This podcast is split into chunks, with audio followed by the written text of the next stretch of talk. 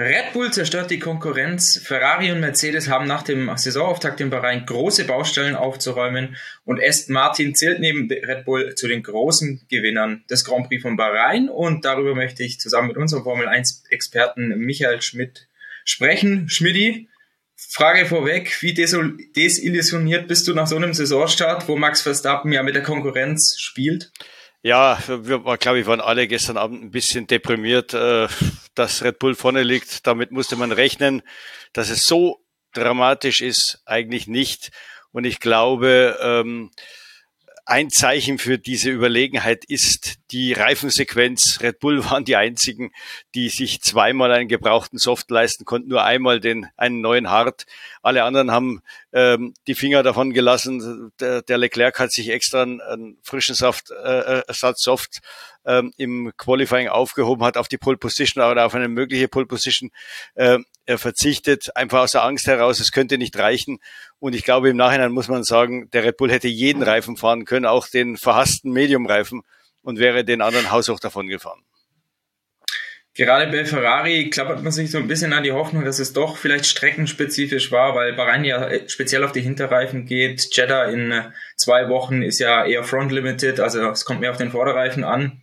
Gehst du da wenigstens ein bisschen mit oder ja, macht sich die Konkurrenz da ein bisschen, lügt, lügt, lügt sie sich da ein bisschen selbst in die Tasche? Ich glaube, da lügt sie sich ein bisschen in die Tasche. Der Abstand mag geringer sein in Jeddah, aber das wird am Großen und Ganzen Bild nichts ändern. Äh, Red Bull ist einfach in wirklich in allen Bereichen überlegen. Äh, auf eine Runde sicher etwas weniger, äh, aber das, das hilft Ferrari nichts. Da überdecken die frischen Reifen die Defizite des Autos. Und das Ernüchternde ist eigentlich, dass Mercedes und Ferrari ihre alten Fehler oder ein Teil ihrer alten Fehler mit in die neue Saison genommen haben. Man hätte eigentlich denken müssen, dass ihnen Red Bull letztes Jahr schon eine Lehrstunde gegeben hat oder dass dass ein Jahr mit diesen Ground-Effekt-Autos allen irgendwie die, die Problematik dieser Autos äh, vor Augen geführt hat, so dass man dieses Jahr nicht mehr in die gleichen Fallen äh, tappt. Aber das ist offenbar passiert. Und äh, ich habe da so meine Zweifel, ob man das auf die Schnelle ändern kann.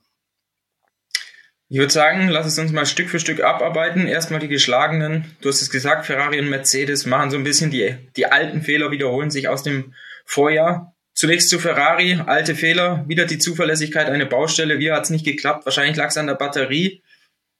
Glaubst du, dass es ein einmaliges Ding war oder ist die Power Unit nach wie vor nicht sattelfest? Naja, das ist, äh, also wenn es jetzt ein grundsätzlicher Fehler wäre, dann hätte man das eigentlich am Prüfstand oder schon bei den Testfahrten schon mal merken müssen oder Carlos Sainz hätte es vielleicht auch mal treffen müssen. Ich kann mir vorstellen, dass man da vielleicht eine faule Serie erwischt hat. Angeblich hat sich die Batterie ja in der Nacht vor dem Rennen schon mal selbstständig entladen. Man hat dann eine neue eingebaut, äh, die zweite von zwei, das muss man auch mal dazu sagen. Da sind schon wieder Startplatzstrafen am Horizont und der, da ist offensichtlich wieder etwas Ähnliches passiert. Also ich würde jetzt noch nicht sagen, dass es ein grundsätzliches Problem ist, aber auch äh, ein, ein schlechtes, ein schlechtes Los von Batterien kann einen natürlich später in der Saison auf den Kopf fallen, weil man halt eine dritte oder eine vierte braucht. Das ist mal das eine. Äh, beim Motor, glaube ich, da sind sie relativ sicher, dass man sattelfest ist. Man hat auch schon wieder gesehen, der, der Ferrari-Motor ist jetzt wieder der, der stärkste Triebwerk im Feld, äh, was ihnen sicher auch bei den Topspeeds ein bisschen, bisschen hilft. Du hast ja da auch ein bisschen rumgerechnet. Ich glaube, von der aerodynamischen Effizienz ist der Ferrari sicher schlechter als der Red Bull. Trotzdem erreicht er die gleichen Topspeed-Werte. Es ist davon auszugehen, dass das eben mit dem, mit dem etwas ähm, Plus, mit dem Plus an Power äh, bewerkstelligt wird. Ja, du sagst es. Also einerseits das Plus an Power. Andererseits muss man auch dazu sagen, gerade im Bereich Ferrari ja mit einem etwas kleineren Heckflügel als Red Bull. Also das bringt natürlich auch Topspeed. Ich glaube, Red Bull hat wieder den besten Kompromiss getroffen aus Abtrieb und Luftwiderstand. Ferrari kann eigentlich nur in den schnellen Kurven wirklich mithalten. Ansonsten verliert man wiederum und Ferrari verliert wieder beim Reifenmanagement. Teamchef Vasseur sagt, man könne das aus seiner Sicht über das Setup lösen. Gehst du da mit oder muss Ferrari da konstruktiv ran? Nee, da gehe ich nicht mit, äh, weil, äh, wie gesagt, die, hatten das Problem schon in der zweiten Jahreshälfte. Joe Clear, eine, einer der Ingenieure, hat uns erklärt, ja, ähm, das Problem sei entstanden, weil Red Bull in der Mitte der Saison letztes Jahr so zugelegt hat und das hätte natürlich dann die Ferrari-Fahrer dazu gezwungen, das Tempo im Rennen zu erhöhen. Daraufhin seien erst die Probleme mit dem Reifenverschleiß entstanden. Aber da muss man sagen, äh, ich meine, auch Red Bull muss Reifenmanagement betreiben. Sie betreiben es einfach auf einem ganz anderen Niveau. Ähm, ich glaube jetzt nicht, dass der Verstappen Verstappen der dramatisch bessere Reifenstreichler ist als Leclerc. Leclerc hat da auch ziemlich viel dazugelernt, aber er hat einfach das schlechtere Werkzeug dafür und äh, im Endeffekt liegt es am Auto und da der Haas ähnliche Probleme auf einem anderen Level hat, muss man sagen, da ist irgendwas konstruktiv faul. Ähm, das Auto hat sicher den Speed in seinen Genen, aber äh, es braucht eben für, um diesen Speed zu zeigen, es braucht perfekte Reifen und die sind einfach nur eine Runde lang perfekt, das wissen wir. Und äh, dann kommen auf die Distanz eben die ganzen kleinen Defizite raus, egal ob das äh, Balanceverschiebungen sind, ob das ein bisschen weniger Abtrieb ist ähm, oder, oder eben mangelnde Effizienz. Äh, irgendwo beißt dann äh, den Ferrari und äh, je mehr Runden verstreichen, umso größer wird das Problem. Glaubst du, dass da ein Maranello ziemlich schnell schon Rauch aufsteigen könnte, weil Ferrari kann sich nicht erlauben, gerade im Renntrim fünf bis fünf Zehntel bis eine Sekunde hinter Red Bull herzufahren, maximal Zweiter zu werden. Jetzt in Bahrain es noch nicht mal, weil Aston Martin noch besser war. Äh, ich glaube ja, da wird, da wird zusätzlich Druck aufkommen, denn äh, der Präsident äh, und, und John Elkan haben ja durch die Entlassung von, von Binotto deutlich gemacht, dass ihnen ein zweiter Platz nicht reicht. Ähm, ich weiß nicht, wie, wie groß der Geduldsfaden in diesem Jahr ist äh, und, und, und dauernd sich anhören zu müssen, wir schaffen das und eigentlich haben wir ja ein schnelles Auto, wir müssen es nur im Rennen hinkriegen. Ähm, damit kommt man nicht lange über die Runden. Druck auf dem Kessel ist auch bei Mercedes. Teamchef Toto Wolf, der hat eigentlich ja von der vernichtenden Niederlage gesprochen. Abstand gerade im Rennen verdoppelt oder verdreifacht zu Red Bull. Toto Wolf sagt, Mercedes braucht eigentlich einen Konzeptwechsel. Was hört man da so aus der Richtung? Gibt es da schon andere Varianten, die gerade im Windkanal schon getestet werden? Ja, ich glaube, Mercedes hat zwei Varianten als Alternative parat. Man muss sich natürlich fragen, ich meine, äh, das Auto, mit dem er jetzt begonnen hat, das, das hat ja die Basis des letztjährigen Autos, das kennt man und man hat sich da sicher wie jedes andere Team auch Entwicklungsziele gesetzt und äh, die auch nach eigenen Aussagen erreicht, aber offenbar waren die zu niedrig angesetzt. Jetzt muss man sich fragen, wie, um wie viel höher sind die denn bei den Alternativen und reicht das aus, den Red Bull einzuholen? Äh, auch hier kommt mir so ein bisschen äh, vor, es, es würde da eine Ratlosigkeit vorherrschen. Ich glaube, keiner weiß ganz genau, wie der Red Bull es macht, dass er so, in beiden Disziplinen auf eine Runde wie auch auf die Distanz äh, gut ist, dass er die Reifen so schont, dass er kaum Untersteuern hat, dass er die äh, Bodenwellen schluckt, obwohl er vom, ähm, von der Fahrzeughöhe hinten tiefer steht als alle anderen Autos. Ich glaube, da steckt man ziemlich im Nebel und es hilft jetzt wahrscheinlich wenig zu sagen, wir haben da zwei Alternativen, selbst wenn die jetzt zwei, drei Zehntel schneller sind, reicht das für Red Bull immer noch nicht aus. Ich glaube, äh, Toto Wolf hat gestern von acht Zehnteln Differenz gesprochen. Komischerweise ist, hat der, der, der Mercedes so ein bisschen seinen Charakter geändert. Früher war das die eine Runde die Schwäche, jetzt ist es eher die Distanz. Es fehlt einfach generell an Abtrieb. Äh, das macht sich dann hauptsächlich im Heck bemerkbar in den schnellen Kurven im Gegensatz zu Ferrari. Äh, die haben ja da unterschiedliche Stärken und Schwächen. Und äh, wenn die Fahrer dann das Vertrauen verlieren, wenn das Heck zu viel rutscht, dann werden eben die Hinterreifen zu heiß und dann geht es natürlich auch mit dem Reifenverschleiß beziehungsweise der Reifenabnutzung nach oben. Und das hat man dann auch im Rennen gesehen. Hamilton und Russell hatten keine Chance gegen die beiden Aston Martin. George Russell hat, glaube ich, gesagt, dass Red Bull jedes Rennen gewinnen könnte, also alle 23. Das klingt ja fast schon so, als ob er die WM bereits abschreibt, als ob Mercedes die Weltmeisterschaft abschreibt. Blüht uns das wirklich so eine Verstappen-Dominanz, so eine Red Bull-Dominanz über die Saison oder gibt es wenigstens noch einen mini kleinen Hoffnungsschimmer? Ja, das, ich, im Moment würde man sagen, das blüht uns. Wir hatten natürlich auch schon Saisons, wo wir das gleiche Gefühl hatten. Ich erinnere an die Saison 2004 mit Ferrari ähm, da ist äh, Michael Schumacher bei den Testfahrten mit vollen Tanks schneller unterwegs gewesen wie sein vermeintlicher Hauptgegner Montoya im Williams mit leeren Tanks oder mit fast mit ganz wenig Sprit im Tank. Äh, da wusste man schon nach dem ersten freien Training, damals in Melbourne, glaube ich, war es, die Saison ist gelaufen und dann am Ende der Saison kam dann McLaren und, und Williams doch näher, weil Ferrari die Entwicklung da ein bisschen hat schleifen lassen und sich schon wieder auf 2.5 konzentriert hat. Ähm, das war auch bei der ein oder anderen Mercedes-Dominanzsaison so. Äh, da hat man auch am Anfang des Jahres gedacht, ja, das wird jetzt ein Durchmarsch von Mercedes, aber hinten raus hat ihm dann doch ein Ferrari mal gewonnen oder ein Red Bull. Ähm, also das kann schon passieren. Meine, meine einzige oder meine größte Hoffnung ist, dass der Kalender uns ein bisschen hilft. Jetzt bis Ende April sind nur drei Rennen. Es sind relativ große Pausen dazwischen. Äh, acht, also Baku ist acht Wochen weit weg noch und das ist schon eine Menge Zeit. Da kann man im Windkanal einiges holen. Es wird nicht reichen, diesen Riesenvorsprung auf einmal aufzuholen, aber man kommt vielleicht ein bisschen näher ran.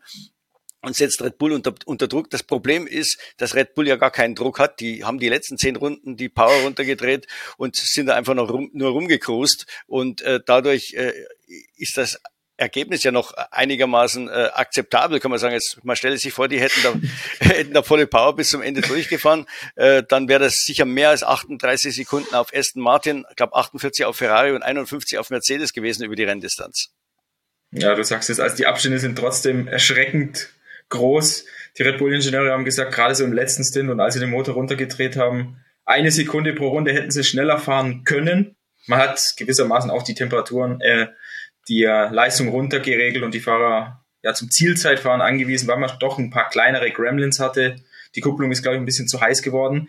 Du hattest angesprochen, der Kalender könnte den Hoffnungslosen etwas Hoffnung schenken. Auf der anderen Seite muss man sagen, dass Red Bull schon angekündigt hat, man hat ein paar Upgrades in der Pipeline für Baku soll es nochmal einen signifikanten Schritt geben. Also die bleiben ja auch nicht stehen, oder? Nee, die bleiben nicht stehen, aber die Hoffnung ist da, dass diese Ground-Effekt-Autos irgendwann ein natürliches Limit haben. Äh, man kann nicht weiter runter, als man vielleicht irgendwann mal angelangt ist, weil dann einfach das Auto zu viel Bodenkontakt hat, äh, äh, mit der Bodenplatte aufsetzt. Man hat ja gehört, dass Red Bull ein bisschen raufgehen muss im Vergleich zu den Testfahrten von der Bodenfreiheit, weil sonst äh, sie Gefahr gelaufen wären, dass sich die, die Schutzplanke unter dem Auto zu stark abnutzt. Bei Testfahrten wird das natürlich nicht überprüft, aber bei, äh, nach dem Rennen könnte das für eine Disqualifikation sorgen. Also da gibt es ein physikalisches Limit und äh, bei diesen Ground-Effekt-Autos ist Bodenhöhe das Um und Auf. Also das entscheidet über den Abtrieb. Ähm, ein Ingenieur hat mir erzählt, 10 Millimeter sind drei Zehntel. Also Red Bull ist anerkannt das Auto, das hinten am tiefsten fährt. Irgendwann wie gesagt, hört's bei Red Bull da mal auf und dann kann man schon hoffen, dass die anderen rankommen. Wie gesagt, in der ersten Ground-Effekt-Ära war das ähnlich. Im, Im fünften Jahr waren dann, glaube ich, äh, sieben Autos in der Lage, Rennen zu gewinnen. Also da sind wir natürlich im Moment noch weit davon entfernt, aber es ist eine gewisse Hoffnung da, dass mit diesen Autos irgendwann mal das Limit erreicht sein wird. Ja, und ein leuchtendes Beispiel ist ja eigentlich Aston Martin, oder? Die haben im Vergleich zur Qualifikation 22 jetzt mit 23 2,4 Sekunden gefunden. Die nutzen denselben Windkanal wie Mercedes, selber Motor, selbe Getriebe, selbe Hinterradaufhängung. Sind die einfach schlauer? Äh, ich würde mal sagen, Aston Martin hat sich sehr, sehr ehrgeizige Ziele gesetzt. Äh, ein Ingenieur hat mir erzählt, ähm, dass man nicht gleich gut sein wollte wie der Red Bull RB18 aus dem letzten Jahr, sondern besser und zwar in allen Bereichen. Ähm, diese Ziele kann man sich stecken. Man hat ja GPS-Daten, kann dann ungefähr ausrechnen, wie der Abtrieb ist, wie die Balance ist und ähm, ja, dann stand das Auto irgendwann mal komplett im Windkanal und äh, man hat es gemessen und hat festgestellt, dass man diese Ziele alle erreicht hat und war im ersten Augenblick so verwundert und hat geglaubt, wir haben da irgendeinen Fehler eingebaut, das kann gar nicht sein. Äh, das Auto ist tatsächlich besser als der letztjährige Red Bull. Allerdings hat Red Bull auch neun Zehntel zugelegt. Das ist dann wieder die halbe Sekunde, die beiden Autos jetzt noch trennt. Aber wie du schon gesagt hast, Aston Martin, die, die geben uns jetzt den Hoffnungsschimmer, dass es anderen ja auch gelingen kann. Ja, und Aston Martin hat auch schon angekündigt, ein aggressives Entwicklungsprogramm fahren zu wollen. Fernando Alonso meinte, zwei Drittel des Autos werden bis Saisonende verändert. Und Aston Martin hat ja auch einen großen Vorteil jetzt gerade gegenüber Red Bull, Ferrari und Mercedes mit mehr Windkanalzeit. Glaubst du, die können die Lücke eventuell sogar zu Red Bull schließen im Laufe der Saison? Es könnte möglich sein, wenn sie sie gut nutzen. Die, die, dieses Mehr an Windkanalzeit wird sich natürlich reduzieren. In der zweiten Saisonhälfte äh, wird ja dann wieder neue Bilanz gezogen. Wenn die dann Zweiter wären in der, in der Weltmeisterschaft, äh, fällt natürlich auch bei ihnen die Windkanalnutzungszeit nach unten. Ähm, ich glaube, sie sind auf dem richtigen Weg. Ich glaube, das Auto ist ja dem Red Bull sehr ähnlich. Jetzt weniger vom Aussehen her, äh, aber in seinen Charaktereigenschaften. Es hat relativ wenig Untersteuern, es kommt relativ gut über die Bodenwellen, hat eine ausgezeichnete Traktion. Ich glaube, die haben Red Bull-Ingenieure gesagt, das ist in mittelschnellen Kurven sogar besser als der Red Bull. Es fehlt noch ein bisschen in den langsamen und schnellen. Es ist auf der Geraden, äh, der Topspeed ist okay.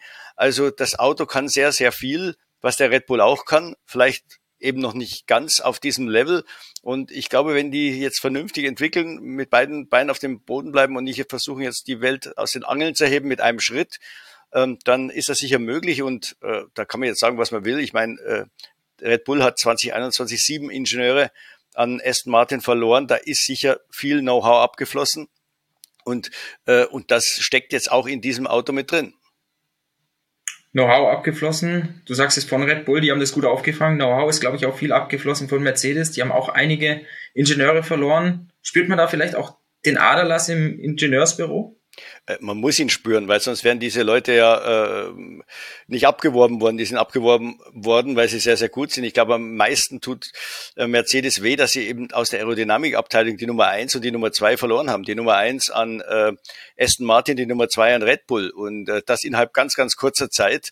Und dummerweise in dieser Übergangsphase oder kurz vor der Übergangsphase von den alten Autos zu den Ground-Effekt-Autos. Das hat mit Sicherheit wehgetan, weil, wie gesagt, äh, sonst wäre wären die Leute ja früher äh, überflüssig gewesen. Du hast das Auto von Aston Martin gelobt. Ich glaube, wir müssen auch die beiden Fahrer loben. Der Matador ist zurück, der Wüstenfuchs Alonso. 2021 in Katar sein letztes Podest, jetzt in Bahrain wieder aufs Podium gefahren. Ich finde, wenn man ihn so anschaut im Fahrerlager, der wirkt fitter denn je. Die äh, Aston Martin Jungs sagen, er sei auch körperlich leichter denn je. Der ist motiviert, sie nennen ihn die Maschine. Was traust du Alonso zu?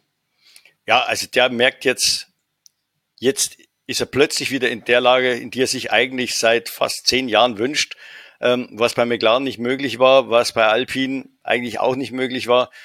Er hat wieder Blut geleckt. Er hat ein Auto, mit dem er auf jeden Fall aus eigener Kraft aufs Podium fahren kann. Wir müssen uns vor Augen halten, dass er gestern durch den schlechten Start zwei Plätze verloren hat. Er musste drei Leute auf der Strecke überholen und wie er es überholt hat, zeigt ganz einfach, dass er im Rennen immer noch ein Meister ist. Er hat sich den Hamilton, den Russell, den Sainz zurechtgelegt, teilweise über mehrere Kurven. Beim Hamilton waren es zwei Versuche, dann hat es geklappt.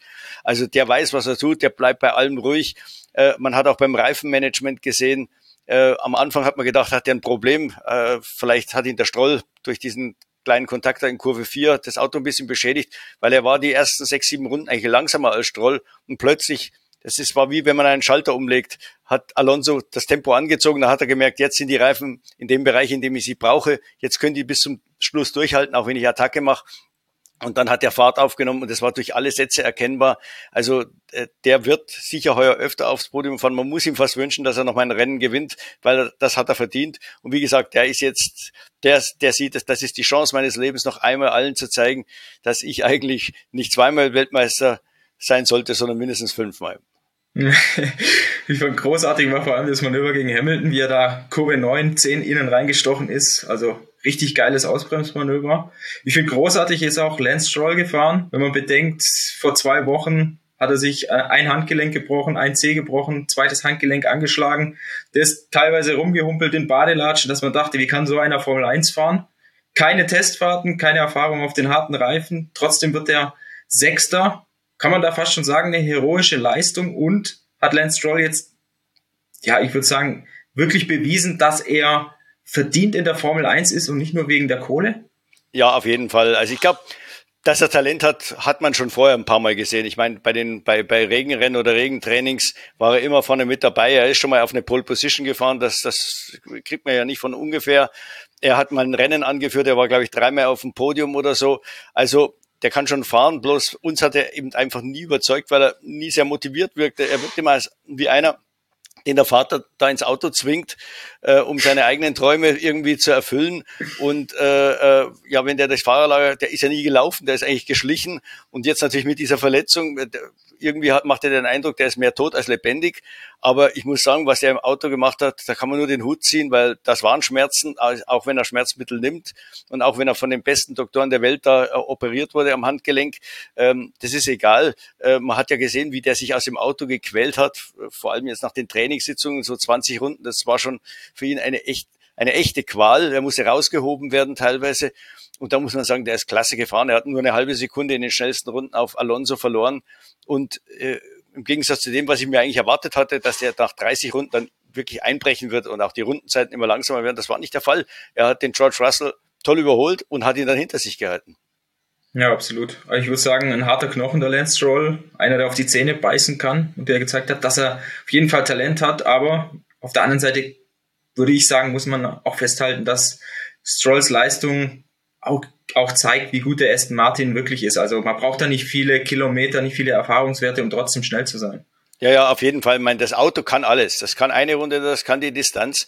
Wie gesagt, man erkennt an diesem Auto eigentlich fast keine Schwäche. Und die Ingenieure haben auch erzählt, hin und wieder, es gibt ein paar so Kurven, da, da hat er so ein, so ein Snap-Oversteer, aber das kriegt man durch die Fahrzeugabstimmung noch weg. Jetzt kommt es halt darauf an, vielleicht noch ein bisschen mehr Abtrieb, um in den, an den Stellen, wo man noch auf dem Red Bull noch ein kleines Defizit hat, ein bisschen aufzuholen. Wenn ich mir jetzt mal so das Ergebnis anschaue, Gewinner findet man nicht mehr wirklich viele. Walter Bottas als Achter, diesmal endlich mal gut gestartet für seine Verhältnisse. Dann Gasly von Platz 20 noch nach vorne gekommen auf 9, Alex Albon im Williams auf Platz 10. Ansonsten, wenn man es ein bisschen reißerisch ausdrückt, ein Feld voller Loser. Was sagst du zu Alpine? Ja, also wie du schon gesagt hast, noch mal kurz darauf zurückzukommen, auf das Gesamtbild. Also für mich gab es zwei Gewinner. Das ist natürlich Red Bull, weil sie einen Vorsprung vergrößert haben, Aston Martin, weil sie diesen Riesensprung von Platz 7 auf Platz 2 geschafft haben.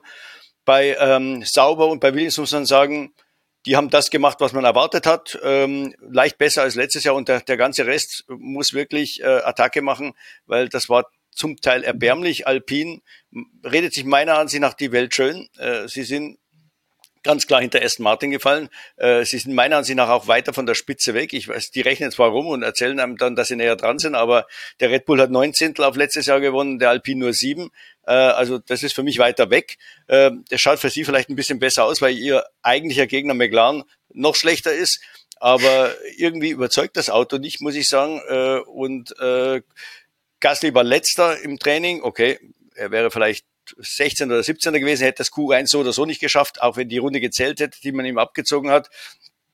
Er ist ein ordentliches Rennen gefahren, ähm, aber das war ungefähr auf dem Niveau von Sauber nicht besser. Und letztes Jahr war der Alpine ganz klar vor dem Sauber. Also da, da ging es auf jeden Fall die Reise rückwärts. McLaren natürlich die absolute Katastrophe. Äh, Alpha Tauri bleibt da im Tabellenkeller. Äh, die müssen genauso wie Haas darauf äh, aufpassen, dass ihnen da Williams nicht den Rang abläuft. Der Williams ist zwar auf eine Runde schlechter als der Haas, aber über die Distanz ist er gar nicht so übel. Also äh, Reifenmanagement war gut. Und das hat der neue Teamchef James Walsh auch schon vorher gesagt. Das ist ihre große Stärke und darauf setzt er im Rennen. Und das kann, das kann zum Problem für Alpha Tauri und Haas, also die direkten Gegner werden. Jetzt ist es ja so, dass die Formel 1 Rekordzahlen schreibt. Der Umsatz 2022 2,57 Milliarden was, glaube ich. Alle Zahlen schießen in die Höhe. Aber was bringt das Ganze, wenn vorne nur einer die Show macht, wenn nur Max Verstappen auf und davon fährt? Ist ja auch schlecht fürs Formel 1 Geschäft dann auf der anderen Seite, oder? Ja, absolut. Und da macht man sich auch schon Sorgen. Äh, das hatte man sich schon nach den Testfahrten gemacht, äh, weil ja da schon abzusehen war, es könnte eine weitere Verstappen-Saison werden. Und man, man strickt jetzt natürlich schon an neuen Stories, äh, ähnlich wie Netflix das macht. Und die Story ist, der große alte Mann ist zurück und ähm, treibt da die ehemaligen Verfolger von Red Bull vor sich her, also Mercedes und Ferrari. Ich weiß nicht, ob man damit über 23 Rennen in der Saison kommt, wenn immer der gleiche gewinnt. Also da muss, glaube ich, schon ein bisschen mehr kommen. Zumindest mal die Aussicht, dass vielleicht Red Bull in der zweiten Saisonhälfte dann doch wieder Gegner bekommt. Ja, also ich glaube, so gut Alonso auch sein mag, wenn er mal ein paar Podestplätze eingefahren hat, dann ist es keine Story mehr jetzt, die man groß weiterverkaufen oder weiter stricken könnte. Mehr fällt mir aktuell dann auch nicht wirklich ein.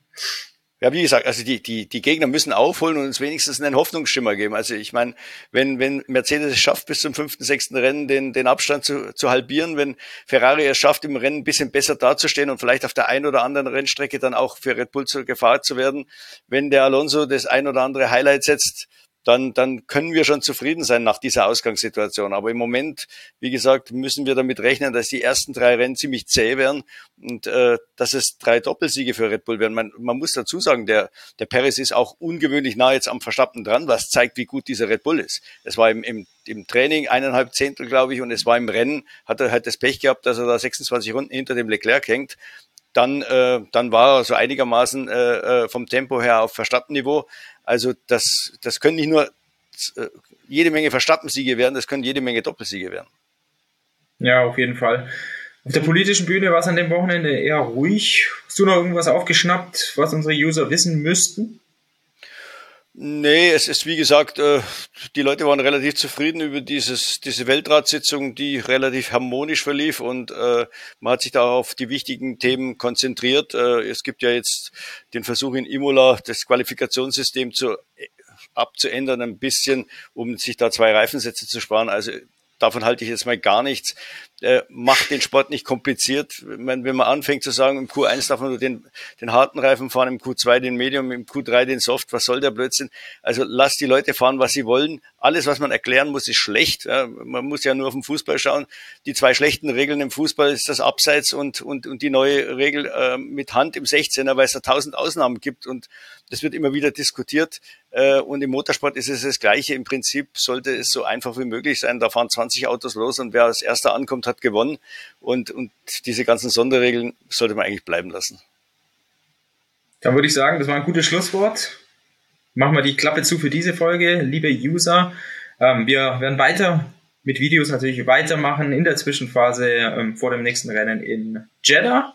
Und dann nach dem Rennen in Saudi-Arabien gibt es natürlich wie gewohnt eine weitere Folge Formel Schmidt.